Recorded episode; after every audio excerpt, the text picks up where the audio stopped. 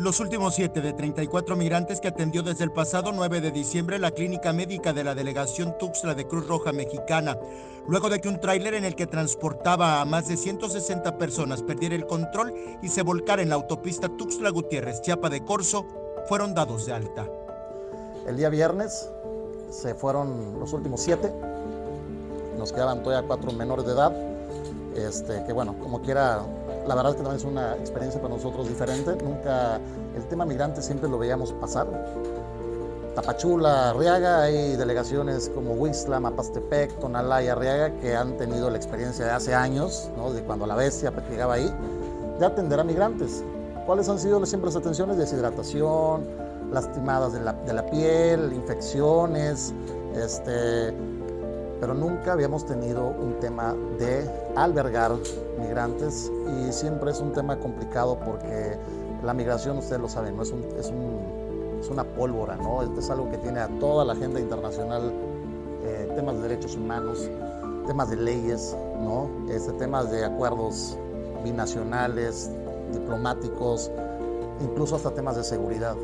Hasta el pasado 17 de diciembre, la institución brindó atención a personas que oscilaban entre jóvenes de 15 a 18 años y de 20 años en adelante. Porque fue el, primero que llegó con el tema del rescate urbano y que fue quien organizó el despliegue de los traslados, eh, pues pudimos albergar acá y hospitalizar a, a 38 en una primera instancia y luego fueron 34 con los que nos quedamos por las capacidades que tenemos, que somos un una clínica de atención de urgencias, pero no somos un hospital con quirófano, entonces los que ameritaban operación pues se tuvieron que eh, desplazar a hospitales que, tuvieran este nivel de atención, ¿no? Y bueno, eh, y básicamente pues es decir cómo, cómo estuvo al final todo el operativo. Nosotros eh, trabajamos con un público de 34 migrantes, en su mayoría los guatemaltecos, todos, eh, no hubo niños, ¿no? pero sí hubo menores de edad, de 15 años a 18 años.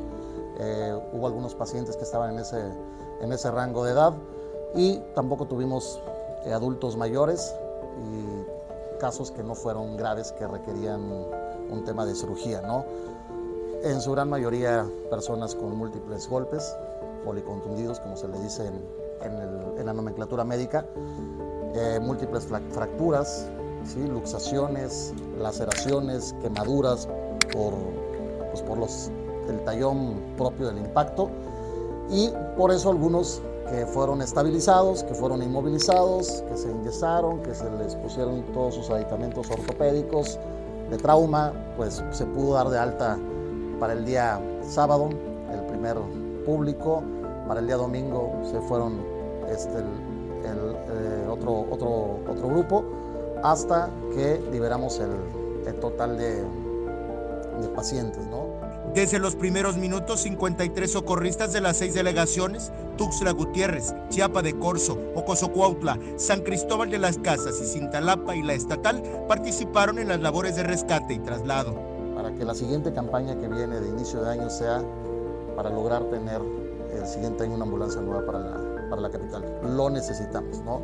Porque el hecho de que las ambulancias no sean nuevas trae otro problema. Se descomponen por el nivel de uso de manera recurrente.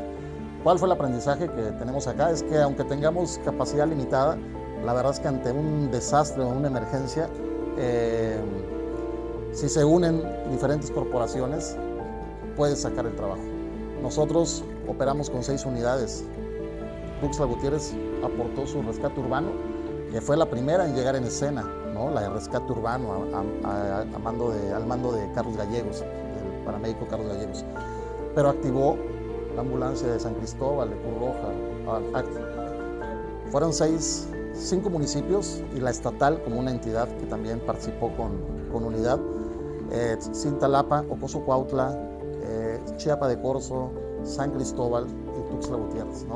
Entonces, esa es la, esa es una de las lecciones, que podemos tener limitados los recursos, pero si trabajamos de manera coordinada, organizada, nunca antes había habido un incidente de tal magnitud de muertos. Es equivalente a un avionazo, es, equivalente a, este, Sí, es equivalente a, sucesos que han marcado, eh, por desgracia, al Estado durante los nueve días subsecuentes al accidente, más de 150 voluntarios dieron atención para la recuperación de los heridos. Al verse superados por la cantidad de lesionados que se atenderían en la clínica ubicada en la quinta norte poniente de la capital, se realizó un llamado de la sociedad para juntar víveres, ropa, material de curación, medicamentos, artículos de aseo personal e incluso los alimentos que por nueve días recibieron los pacientes, en su mayoría de origen guatemalteco quiero decirles que agradecerles a ustedes por la, por la convocatoria que también tuvieron los medios. Ustedes estuvieron muy pendientes de este incidente,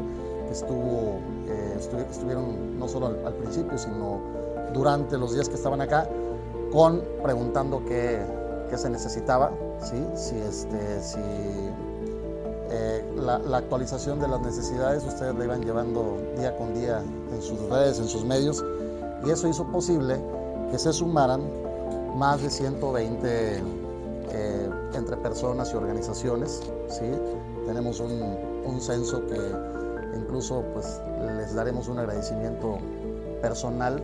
Todos los donativos que se trajeron en especie o en la cuenta se tienen ubicados, se tienen identificados. Eh, algunos fueron instancias públicas, otros fueron eh, familias, otros fueron vecinos, otros fueron organizaciones civiles, empresas, incluso eh, donativos que vinieron de, otras partes, de otros estados, que no son de chiapanecos. Con imágenes de Christopher Canter, Eric Ordóñez, Alerta Chiapas.